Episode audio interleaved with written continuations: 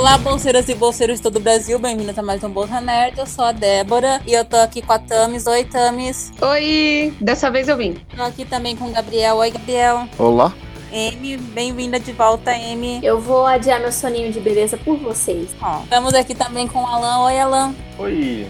E aí? E o Chico. Oi, Chico. Oi, oi pessoal, beleza? Esse podcast é a parte 2 sobre o estúdio de animação Disney. A gente começou lá aquela vez lá, e vocês já devem ter ouvido que a gente falou da Branca de Neve, Cinderela, e como as princesas estão sempre salvando a Disney.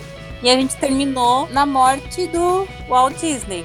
E esse podcast é a parte 2, quando a gente vai ver desse ponto até em diante, mas a gente vai focar especialmente em filmes originais, ou seja, não em parte 2 ou 3. Não, a gente não vai falar dos 3D nesse podcast, nem da Pixar, porque senão ia ser um podcast eterno. É a Disney depois do Disney, né?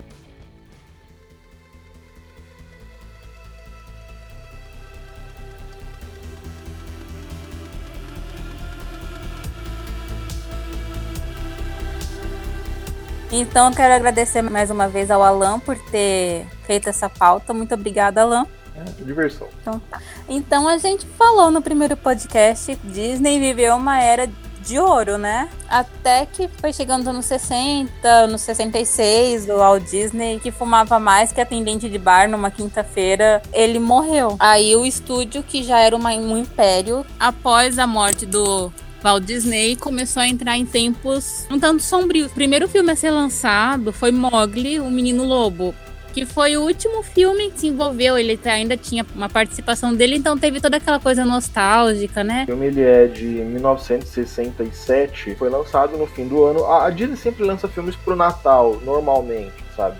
Que é, que é quando uma época mais infantil de, de lançamento de filmes, de marketing, de tudo que é canto, sabe? E tudo mais. O Walt Disney morreu no finalzinho de, de 1966 e o Mogli lançou no finalzinho de 1967. Mogli, o Walt Disney escolheu o roteiro, ele escolheu ele rejeitou, tinha um cara chamado Bill Pitt. E esse Bill Pitt, ele trabalhou na Disney, ele foi, sabe, é, cara de carreira na Disney. Começou como animador na Bela Fera, daí começou, virou in-betweener depois, começou a fazer o Pato Donald. Em alguns momentos ele falava, cara, não aguento mais desenhar pato, pelo amor de Deus, me tira daqui. E daí tiraram ele dali, colocaram ele no cinema e ele se deu muito bem. E quando ele mostrou o roteiro do Mogli, o Walt Disney falou: não, não gostei, faz um negócio menos sombrio. E ele não gostou desses comentários e vazou. Ele foi embora, sabe? No quesito das músicas também, ele pediu pro. Eu não lembro o nome agora, mas ele pediu pros antigos caras que iam escrever o roteiro, a, a trilha sonora.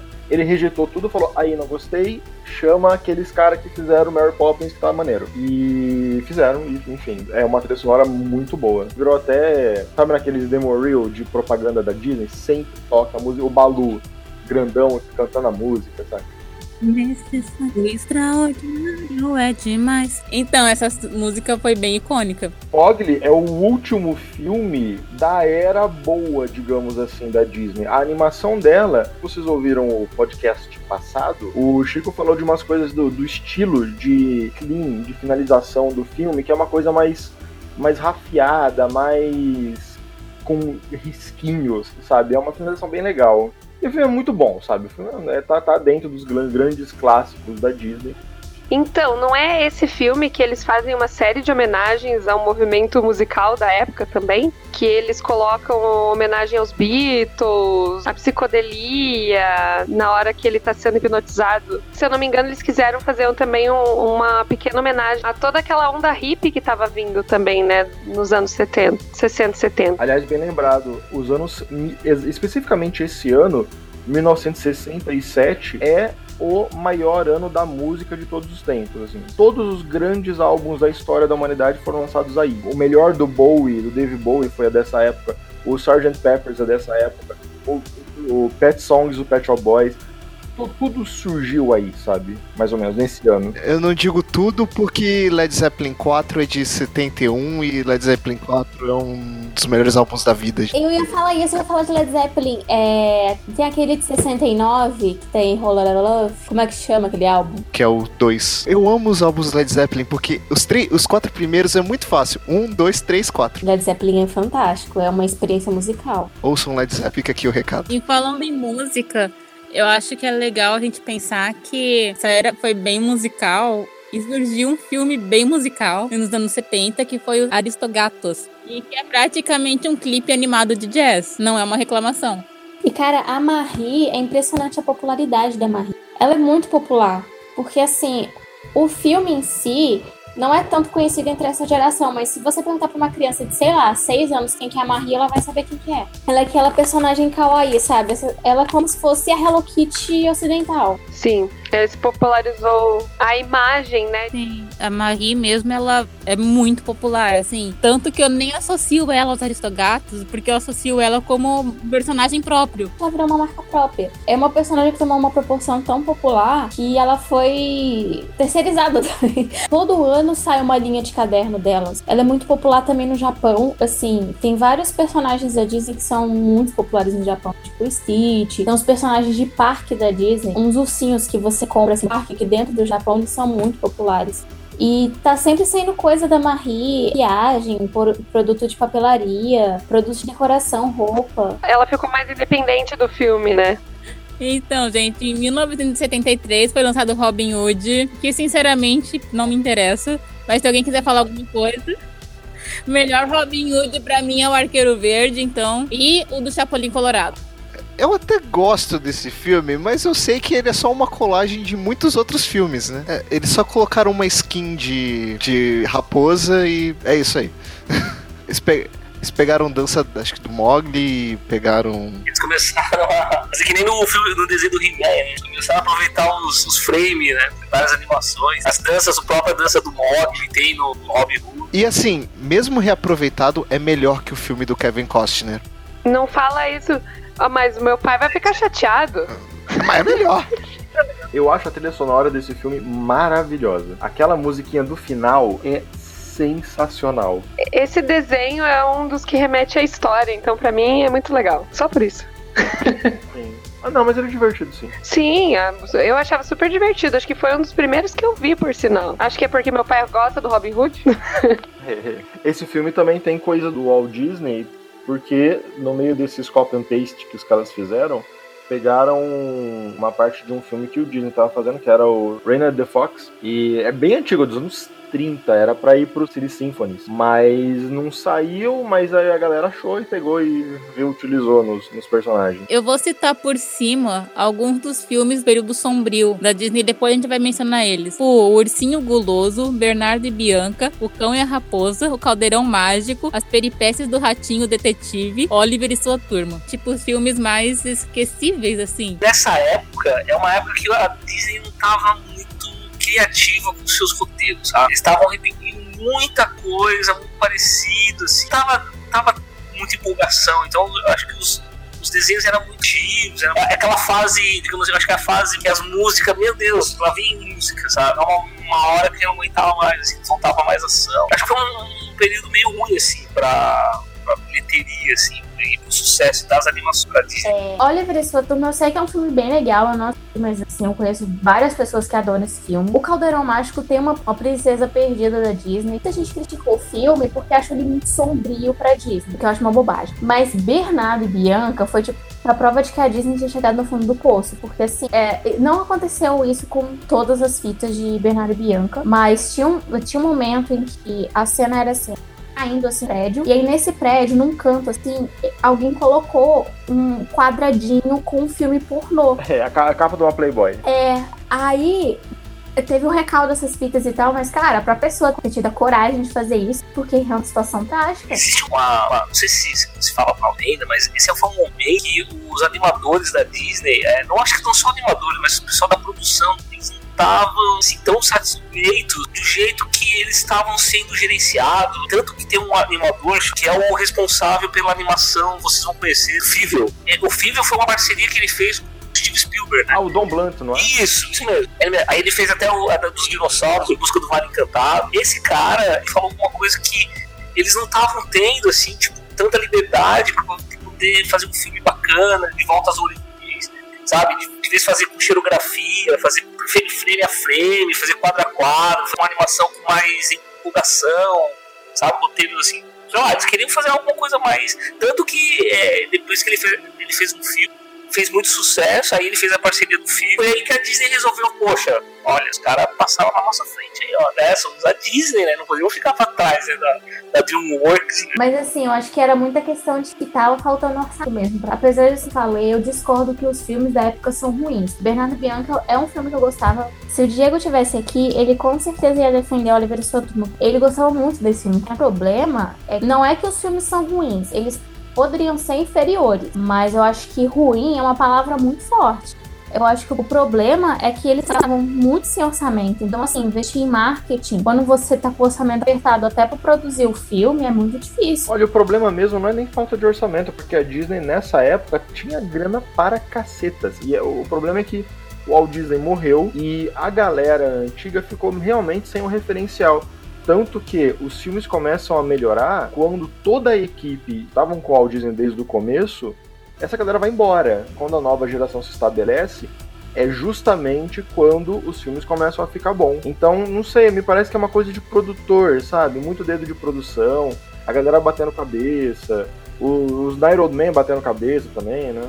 E assim, apesar de tudo, Bernardo Bianca teve uma sequência. Ah, e teve, foi, um dos- foi o primeiro a ter sequência, na minha memória. É Bernardo Bianca na Terra dos Cangurus. Se alguém viu o filme, que se manifeste. Eu sou, um, eu sou imbecil da Disney, assisti tudo que eles já fizeram.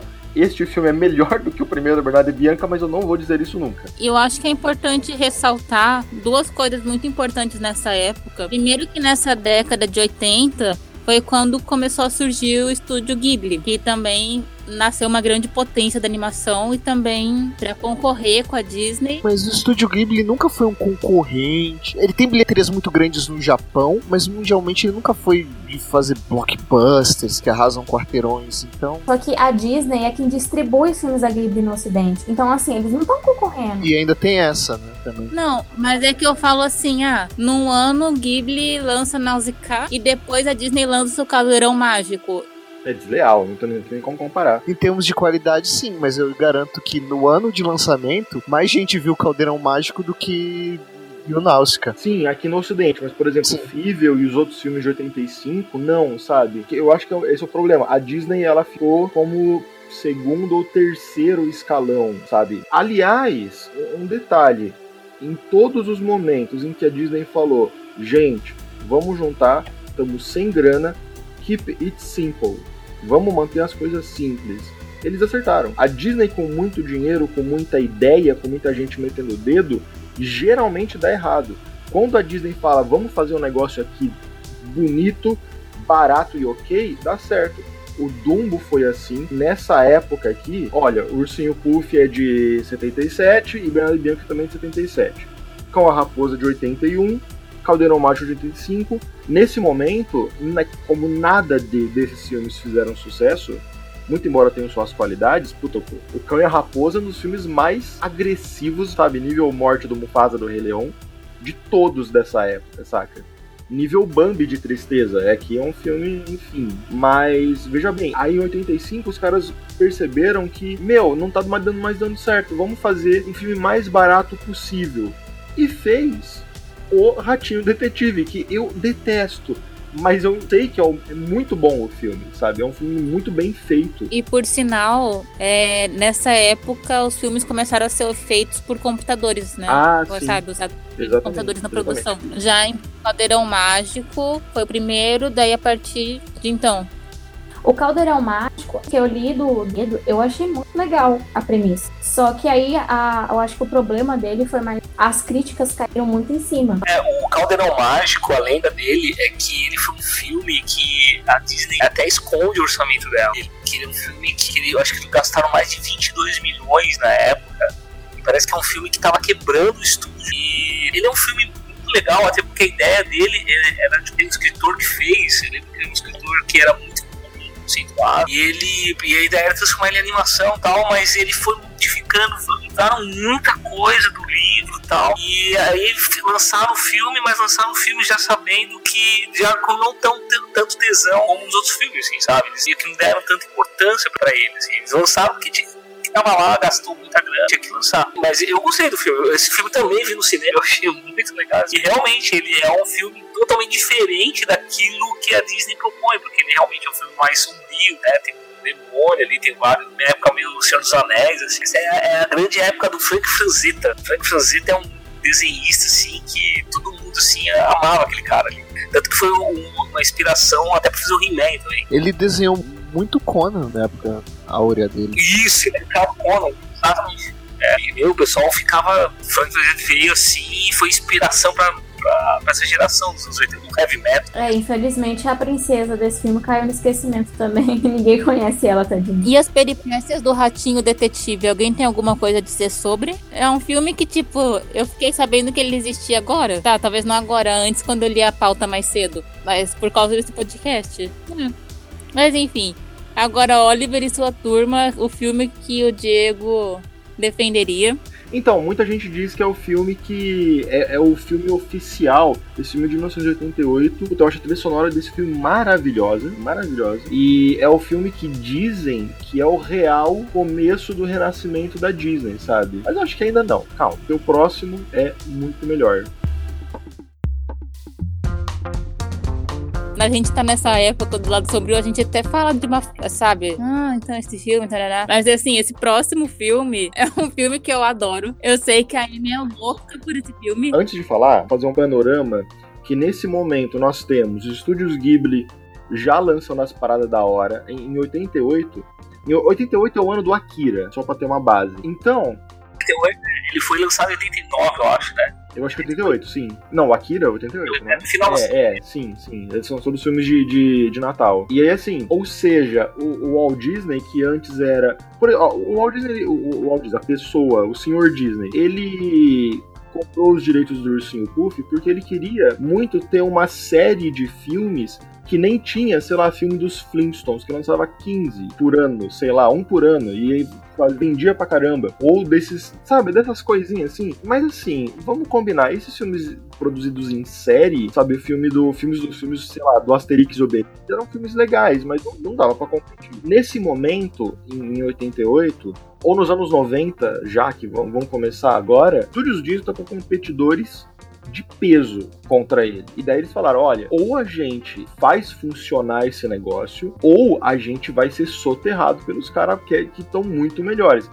A maioria deles, inclusive, que fizeram escola nos estúdios Disney. Mas enfim. E aí, com os caras antigos completamente aposentados, o, os Night Old Men, eles começaram, cada um foi fazer uma, sei lá, escrever livros, enfim, viver da, da, da sua aposentadoria. Foram dar palestra. Foram dar palestra, escrever livro, andar de trenzinho. Todos eles eram malucos por trem. Por isso que a Walt Disney tem um monte de trenzinho, tem várias histórias que tem essas coisas. Aí eles tinham, cada um tinha, tipo, ferrovia em casa, eles ficavam andando o dia inteiro. Sabe, um monte de velhinho com as criancinhas atrás, saca? No bom sentido, tá, gente? Enfim, sem Michael Jackson envolvido. A história do aquele o primeiro animador afrodescendente da, da de Floyd Norman. Tem uma, eu não sei se a Netflix ainda tem, tem um documentário sobre a história do Floyd Norman. Floyd Norman, ele é um ele é o último animador que teve contato realmente com o Walt Disney que está vivo, parece. E ele foi um dos responsáveis pela animação do Mob. Ele entrou e, e saiu várias vezes do estúdio da Disney. Ele, ele saiu, entrou, foi mandado embora algumas vezes. E hoje ele é um cara que tem uma. Ele é, ele, ele é um funcionário para ficar ali tipo, atendendo a galera ali. Tipo, o cara gosta tanto da Disney que deram um cargo assim para ele, como se fosse diplomata, assim, das pessoas que estão visitando o estúdio. É, é, muito legal esse, esse documentário. Floyd Norman é um animador, primeiro afrodescendente a trabalhar na, animador da Disney. Eu concordo que nesse momento realmente estava vindo muita coisa e a Disney realmente precisava renascer mesmo. Ela precisava realmente vir com alguma coisa nova e, fazer animação. Não estou dizendo que as animações desse período, dessa, dessa era de, de bronze, tenha sido ruins, assim, mas é que, tipo, eu acho que cinema é sempre trazer alguma coisa nova, é sempre trazer uma, alguma coisa que você Que nem o filme do Homem-Aranha que eu fui ver agora, sabe? Tem que ter alguma coisa, sempre trazer alguma uma substância, buscando alguma coisa, uma renovação. Eu acho que com essa nova renovação que agora surge em 89, né, nessa, nessa virada da, da, da década aí, realmente eu acho que é, como você como, como falado aí, é realmente para poder vir, que, olha, o Japão tá fazendo qualidade, a DreamWorks tá fazendo coisa com qualidade, né? a Warner tá começando também a fazer animação, então e a Disney não pode, né? Poxa, gente. E, essa, e eu acho que grande parte é por causa dessa nova geração que vocês vão falar agora. Chegamos então em 89, primeiro filme do renascimento da Disney. Um filme. Nossa, olha como até já mudou o astral, assim. E eu acho que a partir de agora que a Disney começa a criar mais uma nova geração. Que é quando mais uma vez uma princesa salvou a Disney. E essa princesa agora é a Ariel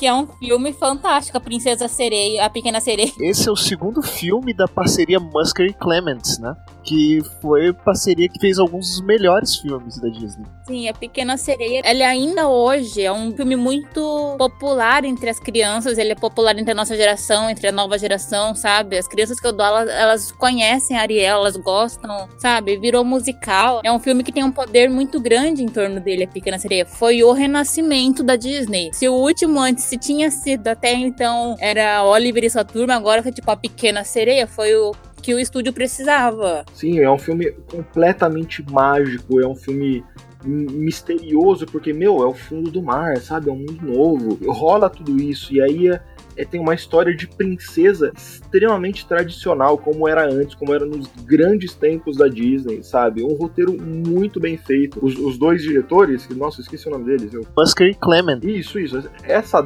esses caras eles tinham entrado junto com uma galera grande, até o Tim Burton tava no meio. A gente, a gente até comentou isso no, no podcast passado. Essa galera, neste momento, ganham liberdade criativa total. E com liberdade criativa, eles se mostram os grandes. Esse ano, porque não seria completa 30 anos, vai até sair um box especial, né?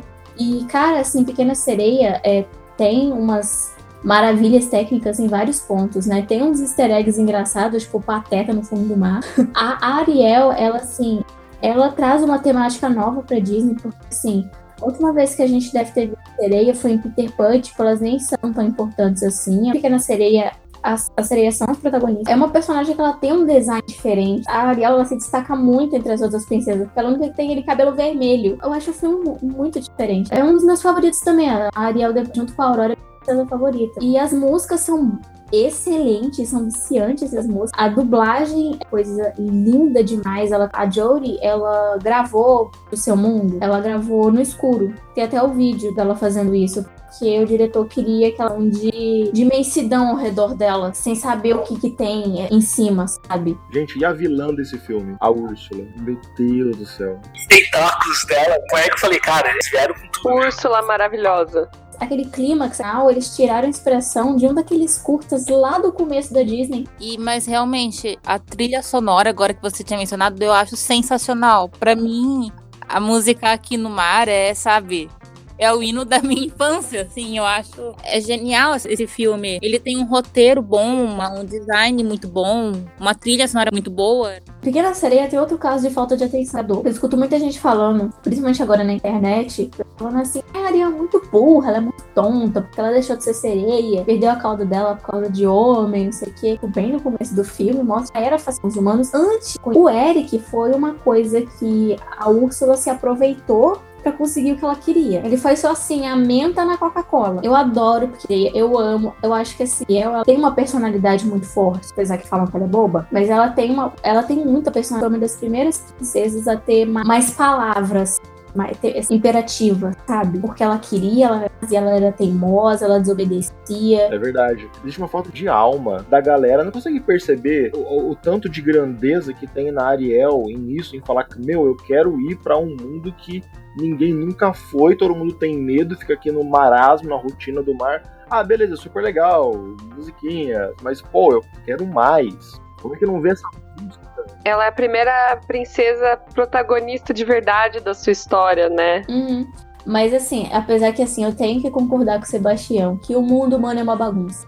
Nisso eu tenho que concordar com ele. Lá no fundo do mar também deve ser. A menina é princesa, ela vive no castelo. É uma coisa meio de Buda, né? Uma coisa meio Deus, né? Ela vê que a, quer sair um pouco dessa, dessa. Ela vira, apesar de ser princesa, ela é uma prisão, ela não tá tapete É, porque ela sente que é falso, ela sabe que existe mais. Aí ela fala. ah, é- Aliás, esse negócio do, do Buda é perfeito. Ela sente dentro dela, mesmo nunca tendo visto, ela sente que aquilo lá não é a realidade do- da situação toda que ela se encontra, saca? Então ela fala: Meu, eu quero lá ver. Eu vou buscar a primeira onde todo mundo fala que não é bom, que é nos humanos. Vamos ver isso aí. É, era disso que eu tava falando, é protagonista da própria vida, né? Ela não depende de outros, ela que quer fazer as coisas. É nesse sentido de protagonista, sabe? Tipo, de ela assumir o controle da própria vida, mesmo que ela tenha que errar. Tem uma coisa que eu não gosto em Pequeneia, que eles fizeram aquele vestido dela, o vestido do baile, estelo rosa. Porque assim, tem meio que uma regra, não leva em relação entre. E pessoas ruivas não devem nunca usar rosa. pessoas ruivas não devem usar rosa? A pessoa fica parecendo um salmão. É, é, eu tô falando isso na brincadeira, mas é, é, quando você fala de cor, é, são duas cores que não, não casam. E tanto que a Disney, ela, nas imagens promocionais de produto, eles mudaram a cor do vestido dela. Eles, agora eles fazem verde, verdeado. Porque não fica legal aquele vestido rosa. É o único defeito, assim, que eu consigo pensar pra pequena sereia. Sim. Chico, eu tenho uma pergunta pra você. É que pra quem não sabe, o Chico ele é quadrinista. Ele escreve histórias tipo que se passam no mar, o menino caranguejo, a turma do mangue, essa coisa. É, tipo, a pequena sereia tem alguma influência no seu trabalho? Claro, é, na verdade, todos os elementos que tem a ver com a, o linguado, Sebastian, né? Não sei se é Sebastian ou Sebastião em português. É, referências pra mim. Na verdade, eu, eu comecei a desenhar assim, por causa. Eu ganhei quando eu tinha a parte de 16, 17 anos. Ganhei uns livros da Disney que ensinava a desenhar a pequena sereia, os, o Sebastian, que era muito complicado, era muito e o linguado e também o príncipe. Ah, e tinha a Úrsula também. Só que a Úrsula eu não cheguei a desenhar, né? E aí eu ganhei essa, essa série do Pequena Sereia, da Bela Fera e, e do Aladdin. Tinha o Iago, o Gênio. E aí foi aí que eu comecei a treinar mesmo, pegando esses livros assim. né? Com certeza. Disney é uma, é uma referência, acho que mundial.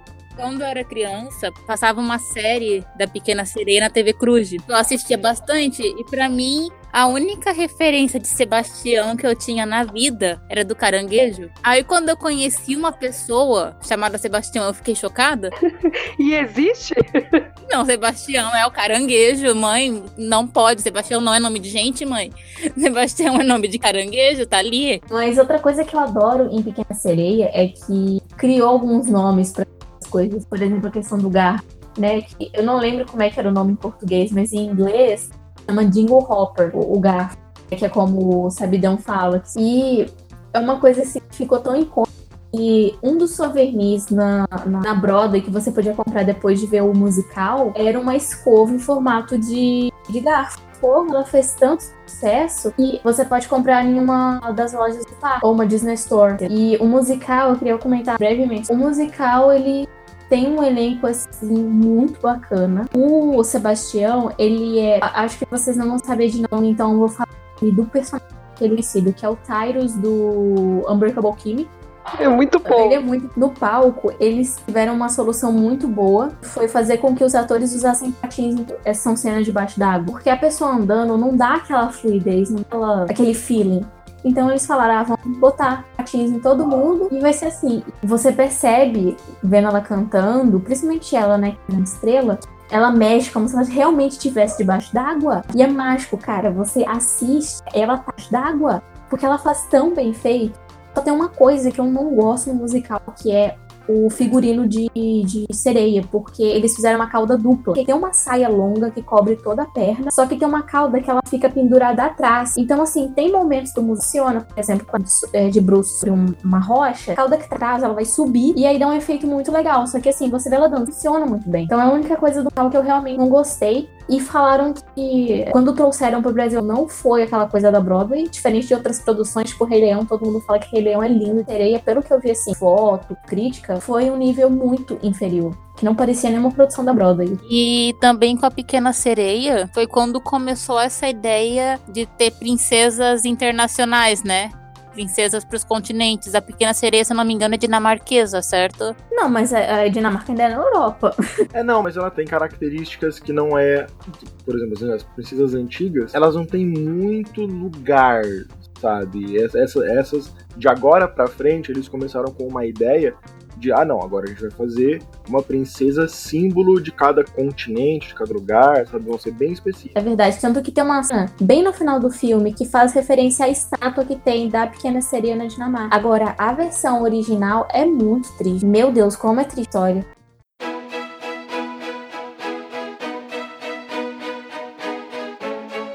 Então vamos falar de coisa boa. Que o próximo filme, na verdade, esse podcast só existe por causa desse filme, porque eu queria gravar um podcast só por ele, só que ele disse assim, ai não. Eu falei, ah, então vamos falar da Disney pra poder chegar lá. Então, enfim, chegamos onde a gente queria chegar, que é a Bela e a Fera. Gente, melhor filme da vida. E assim, eu acho que se tem uma princesa que rivaliza com a Cinderela em popularidade, porque quando lançou o live action da Bela e a Fera, a gente viu o poder que ela tem, sabe? Exatamente. Fez muito dinheiro, o marketing foi muito grande, uma princesa muito popular. É um filme muito popular. Só que eu acho que outras coisas foram muito pra, pra alarde em torno do filme. Por exemplo, o elenco. Emma Watson, né? Geração de pessoas que assistiram Harry Potter e Emma Watson. Então, assim, acho que foram vários fatores que contribuíram. Mas esse Malévola teve o mesmo, o mesmo marco forte, que era a Angelina Jolie no papel principal. E sim, eu acho que Cinderela, o live action, ele sim, ele foi bem os live action que mais agradaram assim o público em mar foram Malévola e Cinderela. Eu acho que eles tivessem pegado uma Mogli. conhecida. É sim Mogli, mas assim, você não acha produto de Mogli assim, sabe? Eu vivo vendo produto da Cinderela do live action. Mas eu acho assim que a Bela e a Fera, a Bela e a Fera ela até foi lançada no ano que eu nasci, mas a Bela, eu digo se a gente falou que a Ariel começou a ser a nova princesa, aquela que começa a ser a protagonista da sua vida, assim, a Bela chegou pra ser tipo a nova princesa. Porque a história é sobre ela, a gente vê um perfil diferente e um senso de identificação muito grande com o público. Porque então ela tem essa questão da personagem que ela é muito mais relacionável, ela tem aquela magia do castelo, a fera, o vilão que é diferente, que não é uma bruxa, que é o Gastão, que é um vilão totalmente real. Então é um filme já é de um conto bem conhecido da Bela Fera e é um filme sensacional. É uma trilha sonora incrível, é é incrível. E ela não é nascida princesa também, né? Ela não é de sangue. A Cinderela também não é nascida princesa. A Cinderela não é nascida princesa. Cinderela é. Sim. Ela nasce na família real, numa pequena família real. Nobreza, né? Os próximos à realeza, daí. Ela é da nobreza. É, a nobreza, exatamente. Olha isso no filme. Sim, o pai dela era de alguma coisa da nobreza e a, quando os pais morrem. Não, quem, quem era. Não, quem era era a, a Branca de Neve. Não, a Branca de Neve era princesa. A Cinderela era da nobreza, só que ela acabou jogada de escanteio por conta da morte do pai. Gente, eu não lembro disso. Sim, tanto que a madrasta foi convidada pro baile, então Sim. Eles já eram ali relacionados. Eu- mas eu achei que pro baile eles tinham convidado meio que várias, várias moças do reino, assim, porque. Não, não. Era só da nobreza. Tem várias adaptações, tem várias adaptações que colocam a Cinderela como, como plebeia, digamos assim. Mas no Disney e na história original, ela é. Original não, né? Nossa, eu não lembrava disso. Eu acho que eu vou até rever o filme. Mas a Bela, ela no caso é camponesa. A Bela, ela é um esquema. Nesses novos filmes da Disney, eles começaram também a pegar alguma coisa, do mesmo jeito que eles tinham feito na, na- bem no comecinho, em- no- nos anos 30, 40, eles começaram a pegar perfeitamente no imaginário das pessoas. Quando você pega esses monomitos, esses estudos de roteiro e de história, e você pega esses filmes da Disney dessa época, esses quatro, principalmente, que vão ser o da Pequena Sereia e os do outros três. Bela Fera, no caso, Bela Fera de 1991. Depois, é- ela tem um arquétipo de personalidade, assim, de verdade. Eu posso falar por dias sobre esse filme. Eu posso fazer teses de mestrado sobre essa personagem. Primeiro de tudo, vamos falar de um tema meio periférico chamado representatividade. É uma falta de criatividade muito grande você exigir, por exemplo, que pra um menino, sabe essa coisa de menino ver filme com personagem menino, menina triste é a criança que é tão burra e que tem pais tão despreparados pra entrar nesse esquema que menino só pode se identificar com personagem menina e menina só com personagem menina. Resumindo, menino veste azul, menina veste rosa. Pelo amor de Deus. É, é triste isso. É uma infância ruim. A Bela, ela é o arquétipo de qualquer pessoa. Olha só, todo mundo aqui é nerd. Correto? Todo mundo aqui lê livros, correto? Todo mundo aqui na escola teve problemas com os coleguinhas de classe, que era basicamente um mando de bonobo que ficava jogando merda um no outro, enquanto você fala, cara, não acho interessante. Estou, estou correto? Eu prefiro o meu livro, eu prefiro o meu gibi. Nossa, eu era muito zoada. Mais ou menos todo mundo era a Bela. A Bela, pensa, pensa naquela cena inicial da musiquinha da minha aldeia que ela canta. Ela consegue olhar para a aldeia dela quase que de fora. Ela não nasceu ali, ela chegou ali. Tem esse detalhe na música que fala. E aí ela começa a falar: Nossa, eu consigo perceber como todo mundo funciona, mas ninguém consegue se perceber como eles próprios funcionam. A única coisa que eles falam é olhar para Bela e falar: Nossa, que estranha. Nossa, que pessoa fechada. Nossa, ela não se dá bem com ninguém. Vocês veem algum indício de que ela não se dá bem com ninguém? Ela se dá bem com todo mundo. Ela conversa com todo mundo, ela bo- dá bom dia pra todo mundo. Exato. Ela se interessa por todo mundo. Ela pode não ser aquela pessoa que ela se conecta com todo mundo, mas ela se relaciona dentro. Não, mas ela não é. Ela não é porque as pessoas não se conectam com ela. Ela tá em outra e a galera tá lá comprando pão e vendendo ovo. E olhando pra bunda das mulheres que passam na rua. Ela tá em outro rolê. E ela, e ela fala: Meu, eu tento me relacionar com esses caras. Eu não vou ficar aqui julgando, ah, você deveria ser, blá. Não, não tem. Ela não tem isso. Então ela é uma personalidade extremamente forte, extremamente, extremamente generosa. Se você compara com a fera, a fera também é um nerdão, porque ele é um príncipe, ele é culto, o tamanho da biblioteca dele, o tamanho das coisas dele, mas esse cara, ele é um nerd que se importa com a aparência, vocês lembram? Ele foi enfeitiçado por causa de uma bruxa que chegou lá disfarçada de mendiga, pediu comida, o cara falou: Ah, sai daqui, feia. E daí a mulher se mostrou uma bruxa poderosíssima e, e, e muito bonita, se apresentando como muito bonita, daí amaldiçoa ele. E aí, quando ela vira uma bruxa bonita, aí que ele respeita a bruxa e fala: Irmão, você tá tudo errado. Seus valores são todos invertidos. Ele é o nerd, mas é o nerd chato. Sabe o nerd que vai. que vira. Enfim, é, é o nerd que se perdeu na vida. O nerd que, que aceitou aquela. Ah, eu não, não, não sou bonito mesmo, então, sabe? Porque todo nerd tem um pouco de baixa estima. Aí todo mundo, todo nerd se acha meio feio. Ah, não, eu também não sou feio, vou ficar aqui excluído em casa, jogando Minecraft o dia inteiro. É isso aí. E é isso que ele faz. Até que alguém chegue perto dele. Só que quando esse nerd chato, ele, as pessoas chegam perto dele, ele reage, ele é agressivo. Ele não acha que as pessoas, porque na cabeça dele ele tá tão para baixo, já tá tão vitimizado, digamos assim, que ele acha que todo mundo tá contra ele. Não tá, sabe? As pessoas estão tão, tão de boa. O mundo é muito mais de boa. O mundo é muito mais a visão da Bela do que a visão da Fera. Eles são basicamente o mesmo arquétipo. O Gaston, a vila inteira, mas a vila inteira é como se fosse uma amálgama. A vila toda lá da Bela. É como se fosse uma massa disforme. E o Gaston é, é o topo dessa pirâmide. Manja aquele filme do Brad Pitt zumbi? Aquela vila é aquilo. Tanto que a personagem feminina da vila são três. É como se fosse uma hidra de três cabeças e todas agem igualzinho. Sim, era isso que eu ia falar. Elas não são gêmeas, mas elas parecem gêmeas. É a mesma coisa. Então é todo mundo uma massa, é todo mundo tudo igual. O Gaston, ele é o símbolo máximo. Ele é exatamente o hétero topperson que faz academia e vai tomar torre de chopp no shopping de regata. Cara, aquela música do Gaston, falando as qualidades dele, você fala, mano, como pode, sabe? Porque lá você percebe que ele, mano, ele caça, ele mata geral, ele mata animais por prazer, ele é peludo, sabe? E, então tem um monte de coisa falando, ele come ovo, 15 ovo, 20 ovo por dia. É 100% o, o hétero topperson de academia. E assim, quando a, a Bela se depara com esse cara, ele fala: Olha, não, não tem a menor chance de rolar. Eu não sou desse seu mundo. Eu não tenho nada a ver com isso. Quando a gente gravou o podcast do filme da Bela e a Fera, o live action, a Amy falou uma coisa muito assim, do Gaston, que me chama muita atenção, que ele é o vilão que a gente pode encontrar na rua, sabe?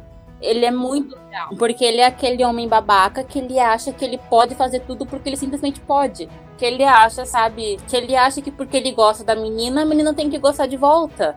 Uhum. Que acha que tem tudo na mão e que acha que o mundo gira em torno dele.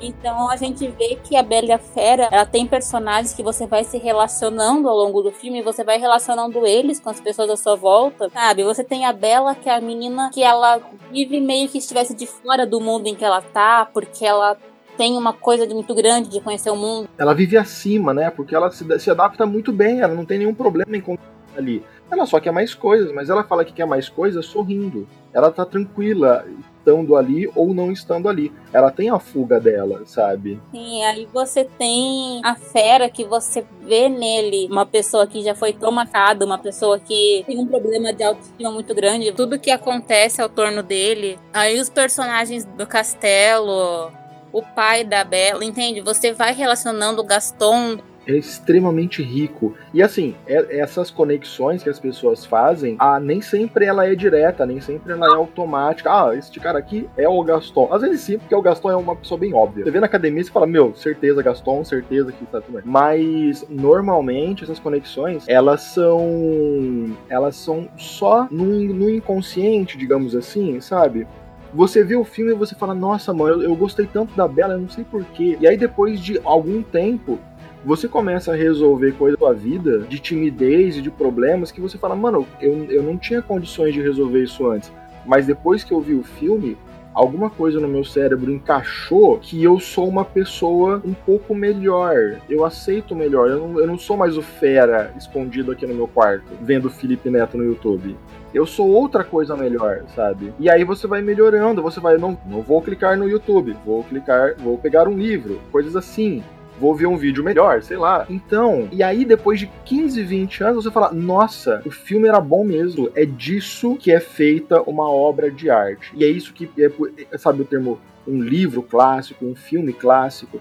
Esses filmes clássicos, que são realmente clássicos, que a gente volta o tempo todo, que daqui a 100 anos as pessoas vão estar assistindo Bela e a Fera e falando, nossa, na época nós era bem da hora, hein? Conseguia fazer umas coisas legais também. Eles são filmes clássicos porque eles não é que a gente vê para entender o filme. A gente vê Bela e a Fera para entender a gente mesmo. A gente vê para saber o que, que tá passando na nossa alma e se entender e se melhorar e tudo mais. Esse é o poder de um filme da Disney quando bem feito nesse nível. Sim, mas assim, só para lembrar, sabe? Que é tipo, a gente falou tipo assim, ah, o estereótipo do Gaston, mas assim, isso não significa que o cara nerd vai ser necessariamente legal também, sabe? Acho que é só lembrar que, tipo, assim, o, o Gaston, ele não é um babaca porque ele é forte, assim.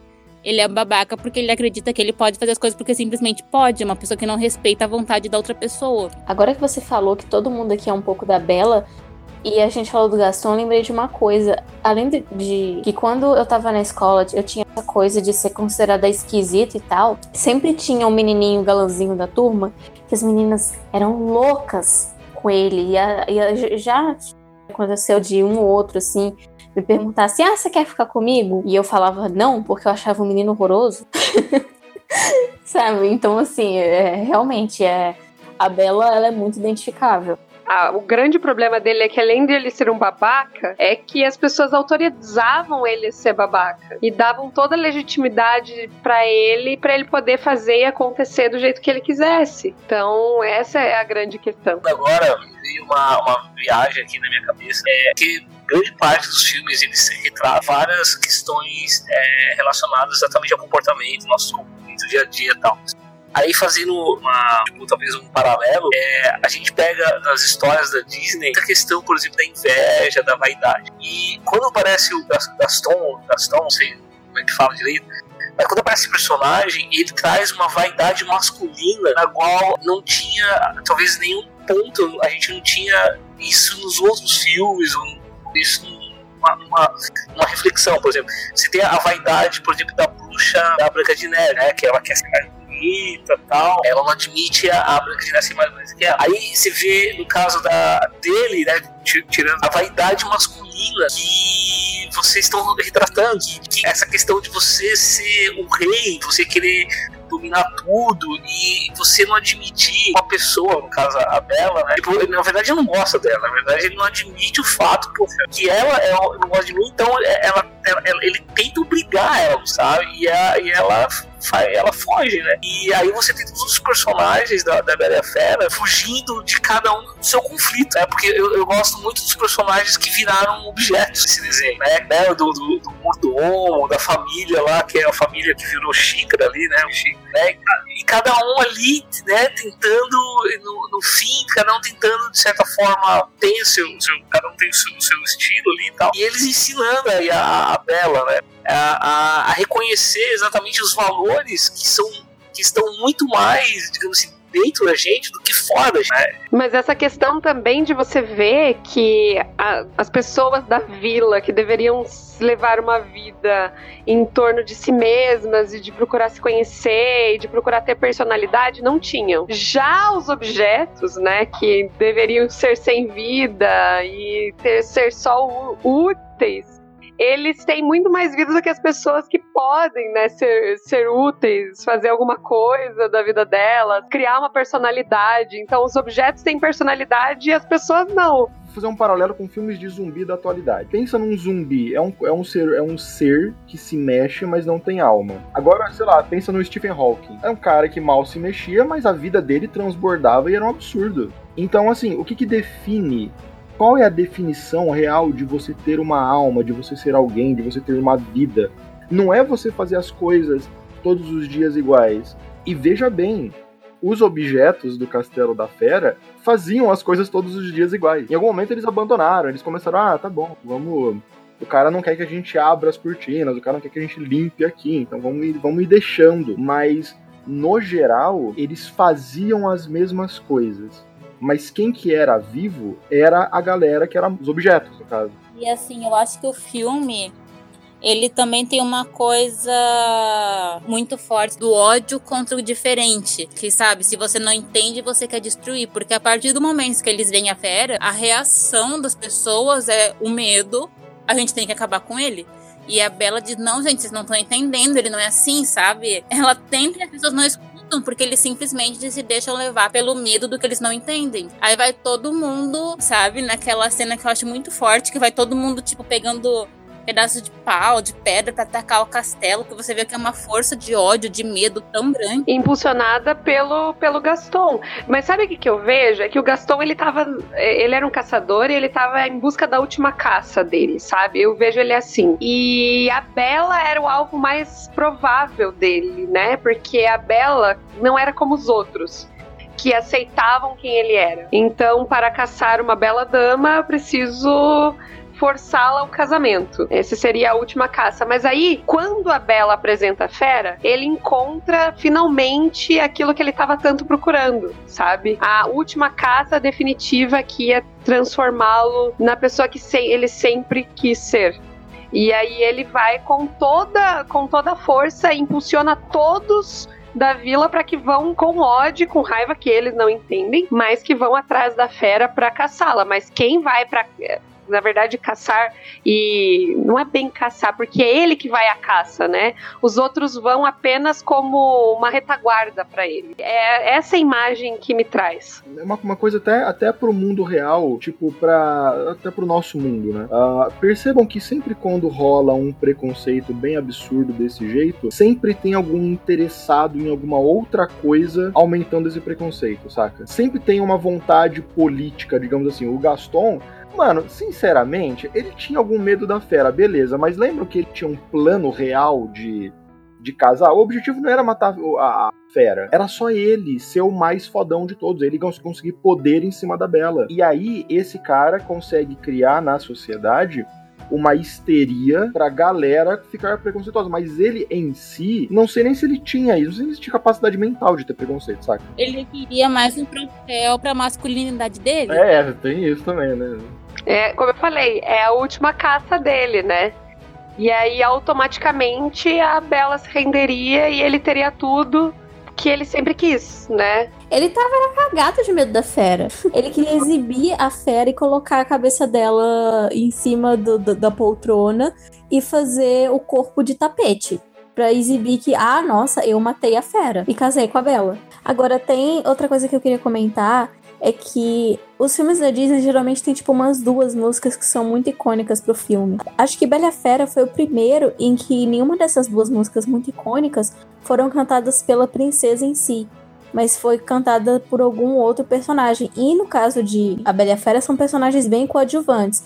A primeira é, claro, a Bela Fera, né? E a segunda é Be Your Guest. Be Your Guest. Be Your Guest. Be Your Guest. Sim, essa cena que ficou fantástica no live action. Ficou muito, muito legal. Sim. Eu acho que Be Our Guest é o Under the Sea do da Bela e Fera. A, a, a música Bela e Fera é cantada pela Madame Samovar, né? A primeira é pelo Lumière e a outra pela Madame Samovar. E, cara, como eu choro com aquela música. Tanto que no, no live action, eu não sei o que aconteceu na cena que tocou aquela música, porque eu tava chorando demais, meu olho tava tudo inundado, eu não vi nada. Mas assim, a Bela e Fera, ele é um filme apaixonante.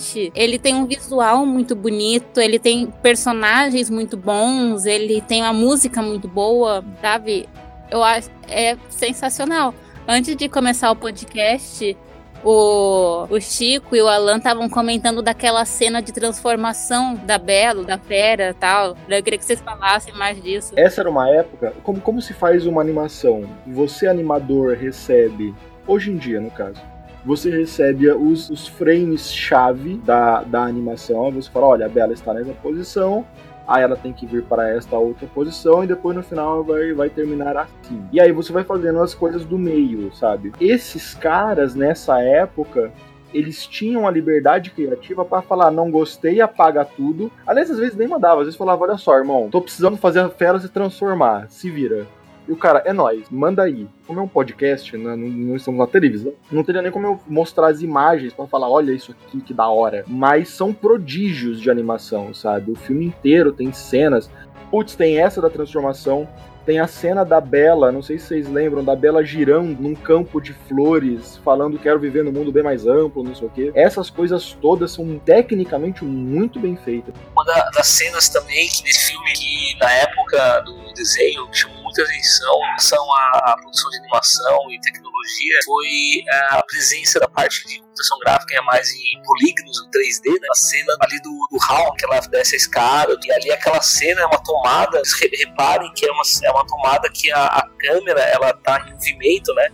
E, e, aí movimentando todo o cenário. Então aquela cena ali, então, foi uma cena assim de grande, assim, de cham, chamando assim, a parte tecnológica, assim, uso do 3D, uma coisa mais assim de cenário, os efeitos mais de textura, mas ali um grande cenário mesmo. Que depois acabou, acabou virando essencial pro filme Tarzan, né? O Tarzan, toda a parte dele ali, dessa parte assim de pulos e tal. Então foi uma tecnologia que começou ali sendo utilizada, deu certo. E, né, mas agora a parte da animação, o animador, que é o Glenn Kane, né, que é o, é o cara, né, que foi responsável para fazer o design da fera. E ele fez baseado acho que ele tinha búfalo na sala dele e tal. E ele pegou vários animais, né? Leão, chifre, misturou esses animais para poder construir a fera. Eu não sei se na mitologia a fera não era um animal, era uma coisa meio. Não era isso, né? Era uma outra, era uma outra identidade. Acho que não tinha uma identidade. Não sei como é que era no, no, na literatura, mas eu sei que o Brinquedo ele pegou, misturou vários animais. E aí tem a cena da transformação, que ele tava falando, que pra mim é, é uma cena de animação mais assim linda, que é a parte que ele se transforma em humano, desenha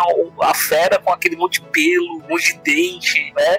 E aí fazer ele se transformar, ele flutua e vem aquela, aquela magia e tal, ele veio, foi fantástico. Foi, foi aquela coisa que, que, os filmes de animação, qualquer filme você vai, você, o que, que vai ter de, de efeito, de visual, assim, de que vai empolgar. Eles usaram bem a expectativa também, né, nessa parte. Eles prolongaram até um pouco mais para criar que, toda aquela expectativa de você saber como era a fera. Isso. É, tem tem um show de luz, raios, o Shrek, né? Quando a Fiona é, tem um pouco disso também. Né? Só que tem, tem uma quebra de expectativa ainda maior.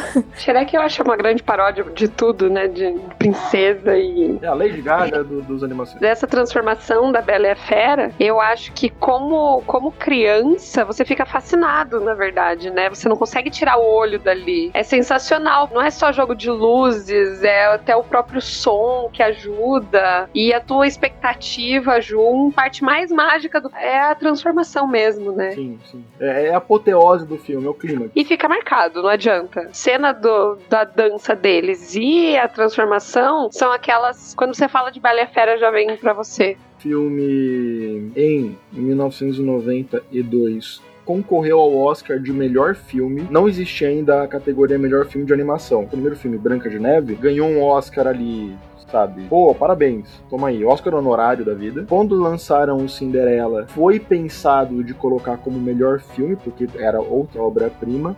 Nesse momento, os caras não tem como parar a ideia de colocar. Então, concorreu como melhor filme no Oscar contra o Silêncio dos Inocentes, que ganhou tudo na época. Howard Ashman ganhou um Oscar póstumo de melhor canção. Ele escreveu junto com o Alan Menken, que fez um monte. O cara ganhou acho que oito Oscars Se eu não me engano, esse cara é a pessoa viva com mais Oscars na mão. Ele tem oito. Ele ganhou, eu acho que, melhor canção original e melhor trilha sonora com Pequena Sereia, Rei Leão, com esse, Bela Fera e com Aladdin. Alguma coisa assim. O cara levou tudo nos anos 90. Tudo dele. Mas também, né? Merecia.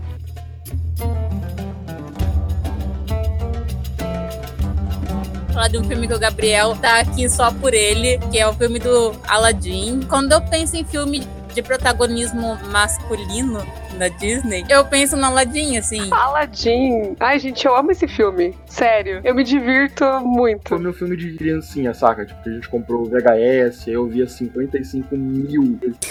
Teve a série animada também. Nossa, a série animada é muito boa. Teve, maravilhosa. É boa, né? É raro isso. A do Hércules também é muito boa. É, não é raro não. Séries animadas gente são boas, normalmente. Não, Pequena Sereia também era legal. Timão e Pumba também. De- teve do Lilo e Stitch também. Eu acho que é um dos filmes que eles arriscam mais, né? Sim, eles colocam um cenário de Oriente Médio. Será que é arriscado? Eu achei bem clássico, porque é mil e uma noites. É arriscado, mas é arriscado padrão Disney, sabe? É porque eles pegam uma crônica que é muçulmana. Isso já é super arriscado. A mil, mil, mil e uma noites, não, mil e uma noites é bem antes. Mil e uma noites é só, é só persa. Não, não, ela faz parte do, do cânone do Mil e Uma Noites. É uma das histórias do Mil e Uma Noites. O que eu estou dizendo é que o Mil e Uma Noites é de muito tempo antes do islamismo. Ele tem muito da cultura persa e não só islâmica Mas, mesmo. mas ele tem. Não é de muito tempo antes do islamismo. Ele tem muita coisa islâmica nele. Quer ver? Eu pego até a abertura do Mil e Uma Noites aqui que ele fala de Alá. Então, é porque assim, na verdade, é o Mil e Uma Noites, ele traz também crônicas anteriores a, ao período muçulmano. Ele faz uma coisa que os irmãos Green fizeram. Isso.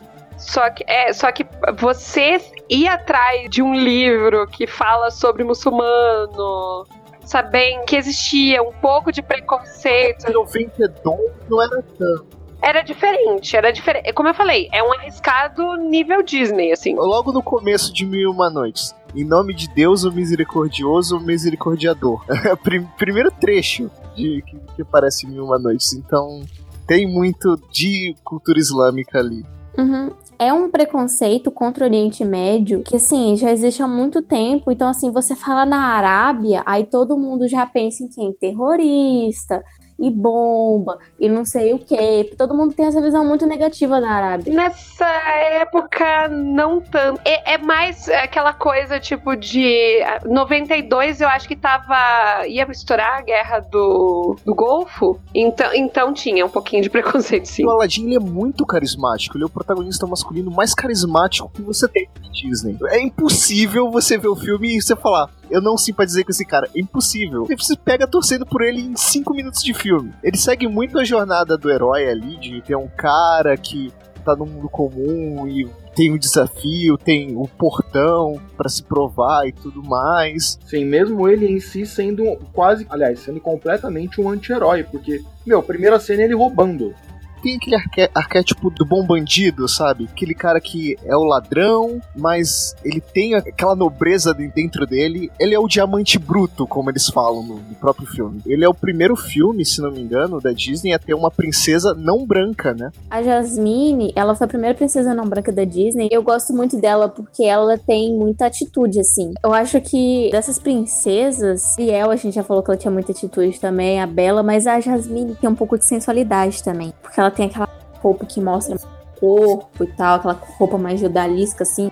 Ela tem aquele corpo meio hourglass, sabe? Tipo, que ela, ela tem aquela cintura definida, aquele quadril mais, mais um pouco mais largo. Eu acho que ela tem uma sensualidade que as outras princesas não têm. E ela toma posse disso. Não é aleatório. Todas as princesas são bonitas, mas ela sabe que ela é bonita. Ela usa isso como arma pra vencer o mal. Além de outras várias habilidades dela, essa é mais uma que ela pode usar. Ela tem um tigre de estimação. Começa por aí. E o tigre é bravo. Quando alguém vai fazer alguma coisa, ele ataca. Começa por aí, né, gente? Ela domou um tigre e ninguém percebeu, né? Ela é parte integrante da ação o tempo todo. Tudo. Ela é muito presente no filme. É uma princesa que ajudou a salvar o dia, né? E é claro, a gente não pode deixar de mencionar o gênio.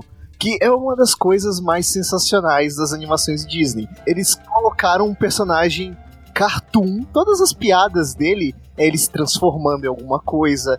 É, é cartoon clássico aquilo ali. E, e, é cheio de referência que você olha. Tem coisas ali que. É, como é que eu não vi que, tipo, não é tão pra criança algumas piadas. Como é que eu não vi? E claro, a gente tem que, tem que falar, a voz do Robin Williams no original em inglês é sensacional. A dublagem em português é uma sacanagem de bom.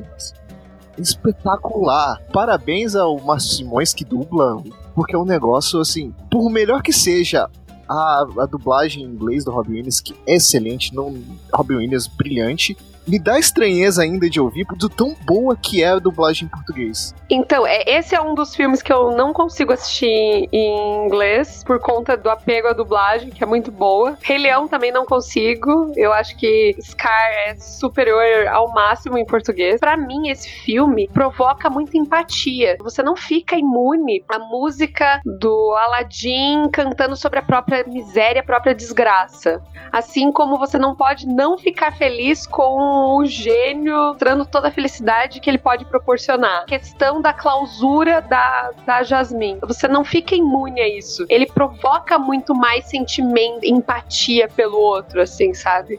o momento do tapete é um dos momentos mais sensacionais de todas as animações, assim. Você se sente voando com eles ali. Eles te pegam na sua mão e, tipo, vem com a gente. É uma experiência sensorial também, né? Sensorial, empática. E é, e é, muito legal também, tem personagens que não tem falas, e a comédia deles é só física. O macaco, o Abu, e o tapete, e são engraçadíssimos. Eles têm personalidade. É um filme muito bem feito. É legal que todos os personagens, em algum momento, têm bem importante. Eles, eles não negligenciaram nada. O filme é perfeitamente fechado em tudo, sabe? E tem, e tem um final bem emocionante do momento que o, que o Aladdin libera o gênio. A mesma análise que a gente fez com a, com a Bela Fera dá para fazer, dá pra fazer em todos, mas no, enfim, eu não vou fazer em todos, mas, mas do Aladdin é legal porque assim, ele começa o filme como um anti-herói e se torna um herói clássico. Ele é um bandido. Ele resolve as coisas. Ele é assim, ah, enfim, é meio pesado falar que ele é um bandido. Não, ele é um bandido de fato. Ele é um ladrão. Ele rouba para comer, mas ele é um ladrão. E aí, ele, e ele tem essa coisa. Ele é um malandro carioca clássico. mas, mas sim, mas é real. Ele é. Ele, ele resolve as coisas na mutreta. Ele vai lá, ele tá preso na, na caverna, ele quer sair da caverna e ele vai resolver, mas ele não quer gastar um desejo. Então ele faz um mind games no gênio e sai. Ah, então, assim, ele é muito trickster. Quando ele se depara com a Jasmine, as perspectivas de vida dele mudam. Ele fala, cara, a vida que eu tinha, eu conseguia resolver muito bem sendo um ladrão, uma pessoa mais ou menos medíocre e um anti-herói. Agora, eu não consigo mais resolver com isso. Eu posso chegar num gênio e falar, gênio, me transforma num príncipe, mas eu sei dentro de mim que é falso. Então ele precisa ser, sabe, ser melhor do que isso. Aí tem um conflito dele que é, meu, maravilhoso, que é a parte que ele briga com o gênio e que aí ele gasta o último pedido dele, o segundo pedido dele para fugir da água lá, para ser salvado de, de, de morrer afogado. E aí ele começa e ele conquista a dignidade de príncipe dele, sendo realmente um herói e salvando tudo. A cena final do filme como ele vence o vilão final, é, também com Mind Games, é o momento de, em que ele junta toda a vida dele e ele fala: Olha, eu era um anti-herói, e daí eu tentei deixar de ser um anti-herói pela mutreta, não funcionou. Então agora eu estou assumindo a minha personalidade, eu estou assumindo as minhas qualidades e os meus defeitos também, mas eu estou usando isso para uma coisa que é boa e que é valorosa. E aí ele se torna o grande herói mesmo. Aí ele se torna realmente um. E você comentou do vilão? Que baita vilão. O Jafar é muito bom. Quer dizer, muito bom e ser mal.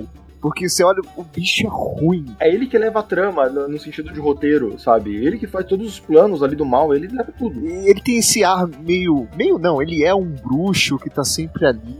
Muito legal. Eu quero falar uma coisa do então do Aladdin, que existe um filme maravilhoso que demorou uns 20 anos para ser feito, porque é mais ou menos o filme que o Richard Williams, que é o cara, é um um dos grandes nomes da animação do mundo, é um filme que ele ele estava estudando e fazendo o cara, não tem como não ter inspirado o Aladdin. O Jafar é idêntico, o tema é mais ou menos o mesmo. A princesa e o plebeu árabe. Pra vocês terem noção, o Jafar desse esse filme se chama A Princesa e o Sapateiro. Eu tô traduzindo livremente porque eu não me lembro de versões em português desse filme. O Jafar tem seis dedos. E, a, e o cara anima todos os dedos, e cada dedo tem um anel diferente. E, e, é, meu, que filme louco. E o negócio ficou completamente psicodélico, porque ele começou nos anos 70. Mano, assistam esse filme também, A Princesa e o Sapateiro. O jeito que o que, o, que um personagem lá anda, ele tá andando numa, numa, num tapete lá, entrando com toda a pompa de shake árabe, sei lá. Meu, ele para cada passo que ele dá, a ponta do sapato dele enrola desenrola, aí ele dá um passo para cima.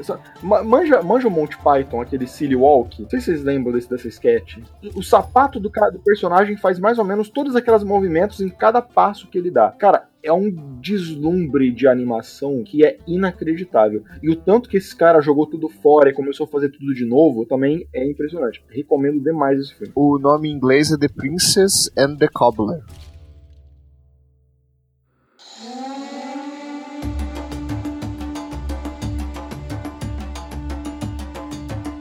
Diego, você tá aí? Tô, mas antes eu gostaria de dizer uma coisa. Vocês falaram do, da dublagem do Jafar. Gostaria de dizer que o saudoso Jorge Ramos, dublador do Jafar em Aladdin, ele na verdade estava apenas treinando, porque ele faria o seu grande papel como dublador no filme seguinte.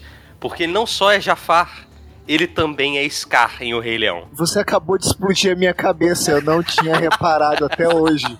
Ele não contente em fazer um dos maiores de ele fez os dois dos maiores vilões da Disney. Ele tinha contrato, assim, maiores vilões da Disney sou eu.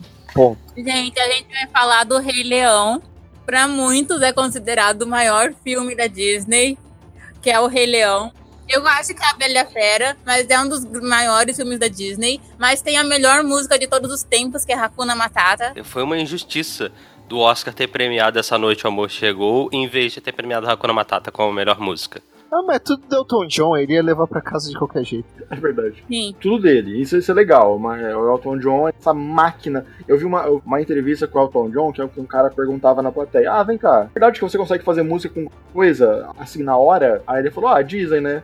Aí o cara, ah, eu, eu trouxe aqui a minha, o manual da minha máquina de lavar e colocou na frente do cara. E o maluco fez uma música com a porra do manual de instruções da máquina de lavar. E a música ficou boa, tá ligado? Se, se ele vender isso, ia ganhar alguns milhões. Saca? O cara é uma máquina de fazer música boa, Elton John. É inacreditável. Falando do Rei Leão de 1994, é o primeiro filme que os caras se juntaram para fazer o roteiro do zero, sabe? Não, não existe nada de referência. Todo o resto dos filmes é ou é conto de fada ou são livros. Não, não, não, não. O Rei Leão é inspirado em Hamnet. Há controvérsias que eles roubaram aquele filme lá do Estúdio Ghibli. É isso que eu ia dizer, o filme do o Kimba, o Leão Branco, as semelhanças são relativamente grandes, mas... Estou ignorando o Hamlet e estou ignorando o Kimba. É, mas a esposa do Tezuka mesmo falou que, tipo, ah, se for, eu não sei, mas eu fico muito feliz porque meu marido se inspirou em muitas das obras Disney para fazer os... O Astro Boy foi inspiradaço no Mickey em termos de traço. Sim, é, o do Tesouro tava muito suave quanto a isso, saca? Mas assim, é um roteiro original, ele. Ah, ok, tem um arquétipo, assim, o próprio Shakespeare falava, gente, só existe cinco histórias no mundo. Não existe nada além disso. A gente só conta elas de jeitos diferentes para chamar atenção, mas só. Então, ok, mas é um roteiro completamente original. Não existe Timon e Pumba no Hamlet. É, Existem os dois personagens lá, que eu agora esqueci o nome, que são, que são inspiração pro Timon e Pumba, mas. E o, e, e, o Hamlet também é um pré-adolescente chato pra caramba, fica, não para, não para. E tem a mãe do Hamlet, que é uma vagabunda, enfim. Não é, não, não é o assunto sobre o Rei Uma curiosidade é que ele é o único filme da Disney que tem dublagem em uma língua nativa africana, que é Zulu. É, acho que eles só foram, eles só foram fazer algo parecido com isso agora como Ana, que ela foi dublada em um dialeto Maori. da Oceania. Uhum, sim. Até então, eles, nesse tempo todo, não teve nada. Mas eu só sei que Rei Leão tem um musical na Broadway que é maravilhoso de lindo. É, é um filme que ele tem toda essa coisa. Ele é visualmente muito bonito porque tem animais. É na África, que é aquele cenário da savana maravilhoso. Esses quatro filmes da retomada do renascimento da Disney são os quatro filmes mais rentáveis. Olha só, cada filme desses lucrou mais do que PIB de, pa de países pequenos, sabe? É coisa de bilhão, é coisa de.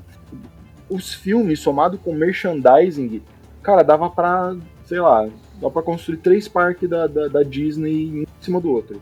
Dava pra juntar muito dinheiro, comprar a Marvel e fazer mais dinheiro. É, pois é, exatamente.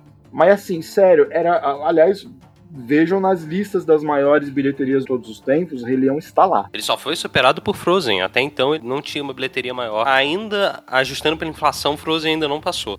Um detalhe minúsculo de Frozen: só com merchandising de vestidos para criança, Frozen chegou à marca de um bilhão de lucro. Só com um produto sem considerar bonequinha, sem considerar CD, sem considerar mochilinha. Isso sem considerar também as coisas não licenciadas que se aproveitam de Frozen. Só para ser mais específico e retomar o assunto do Rei Leão, ele é a quadragésima maior bilheteria de todos os tempos, até, até o dia de hoje, que está sendo gravado. Dá uma subida e veja mais ou menos por cima quantas bilheterias são de depois do, do Rei Leão. Porque hoje em dia. A grande maioria. A grande maioria. Porque tem o 3 Não, na época ela foi a segunda maior, ela ficou atrás de Jurassic Park. Eu acho, se não me engano, ela foi a maior bilheteria da época. Só perdendo pra Jurassic Park, porque, bom, é, estamos no início dos anos 90, dinossauros, né? Então. Hoje em dia é muito fácil você chegar a bilheterias absurdas.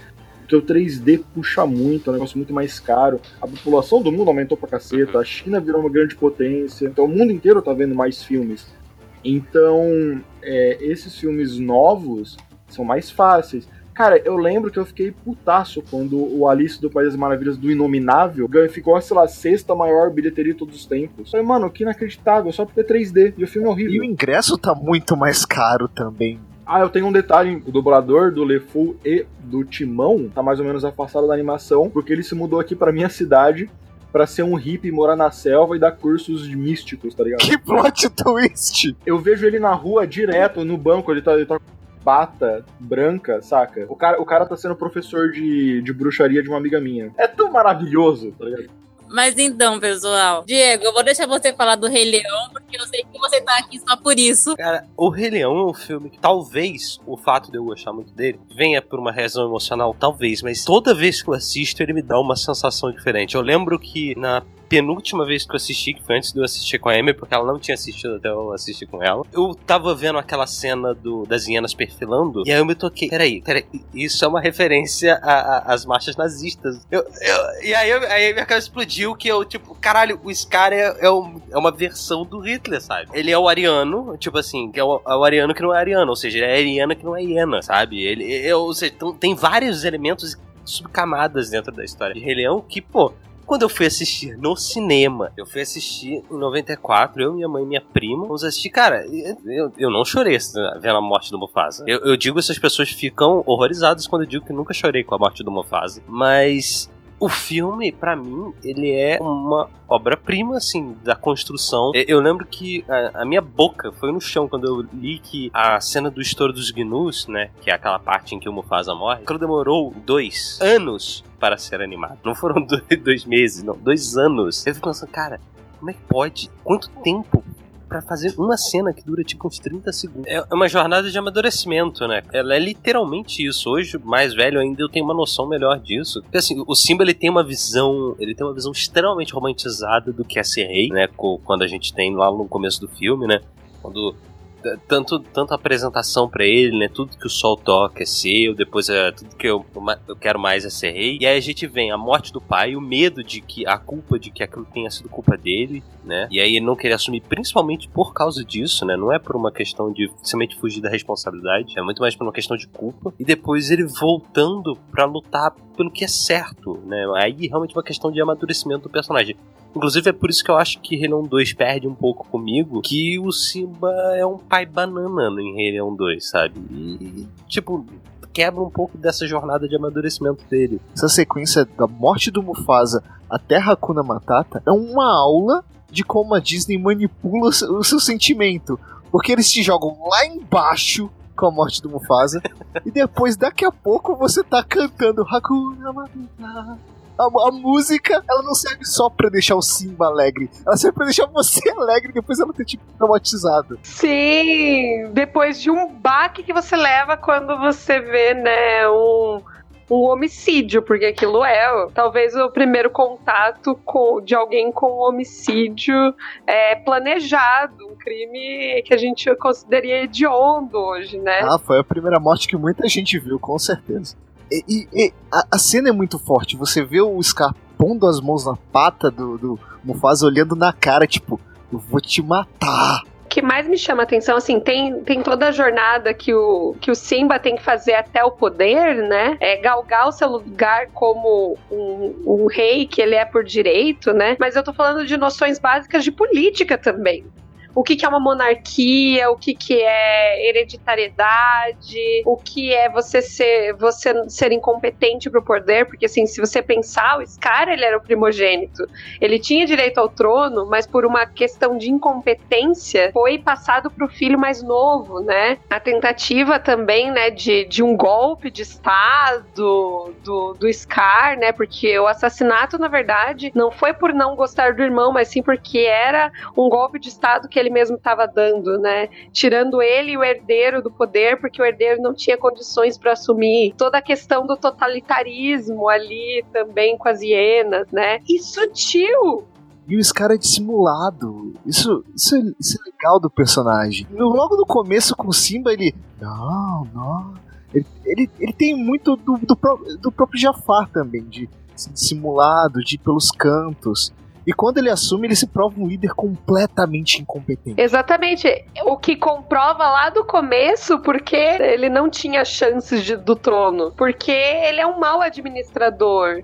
Ele não sabe quais são os reais problemas dos que estão abaixo dele. Ele não entende sobre o ciclo da vida. Ele não entende que ele tem que manter o equilíbrio de tudo aquilo. Como o Mufasa estava tentando fazer com o Simba desde o início, né? Não caçar além do que ele precisam, né? Porque provavelmente é isso que aconteceu com o Scar. Ele caçou muito além do que aconteceu. Os bichos fugiram ah, por causa de não ter como. A terra não tem como prosperar, porque não tem como adubar e tudo mais. E acaba tendo o desgaste e a morte. E é por isso que o, a, o- a Pedra do Rei, né? Que é o, o cenário de onde tudo isso acontece, está daquele jeito. toda uma questão de, de você entende como é a administração, o Estado, como é que se mantém, como é que um rei deveria ser. Eu diria que não é Hamlet, é muito Maquiavel. Porque assim, professor de história tem que saber, né? Mas ele, ele usa muitos preceitos de Maquiavel. Você tem que ser um rei que é conhecido como piedoso, mas que as pessoas tenham medo de você por conta do que você pode fazer de cruel. Ele, afinal de contas, ele é o leão, né? Ele não deve usar mais do que ele precisa. Ele pode ostentar? Ele pode. Na medida em que isso não prejudique o povo. Então ele, ele pegou muitos fins justificam os meios, que é algo que Maquiavel nunca disse, mas é aquilo. Que o rei seja amado e temido, que é o perfeito, que era o Mufasa, né? Mas se ele não pode ser os dois, que ele seja temido. E aí ele mostra todos os problemas de você ser apenas temido. E o Rei Leão ainda tem outra coisa que é.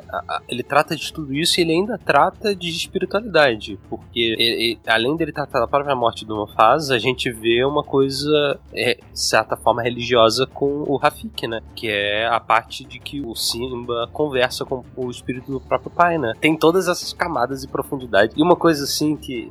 É óbvio, mas anos depois que eu fui perceber que é quando o Simba, o Timão e o Pumba olhando para as estrelas do céu e, e aí eles dão explicação, cada um dá explicação do que que do que, que são as estrelas, né? O Simba fala, né, que eh, falaram que eram os reis. O Timão fala que são vagalumes que ficaram grudados naquela coisa grande azul escura. E o Pumba fala que são bolas de gás explodindo a milhões de quilômetros dali. E óbvio, quando eu era criança, tipo, é, a- funciona pra piada que ele fala depois. Pumba, pra você tudo é gás, né? Só que estrelas são bolas de gás explodindo a milhões de quilômetros daqui. É exatamente isso. Estrelas são exatamente essa definição. Obrigada, pessoal, por ter acompanhado mais o Bolsa Nerd. Continue olhando nossas redes sociais, nosso blog. Tem muita gente legal aqui escrevendo. A gente tá buscando fazer um conteúdo bem bacana. E é isso, até a próxima. Beijos.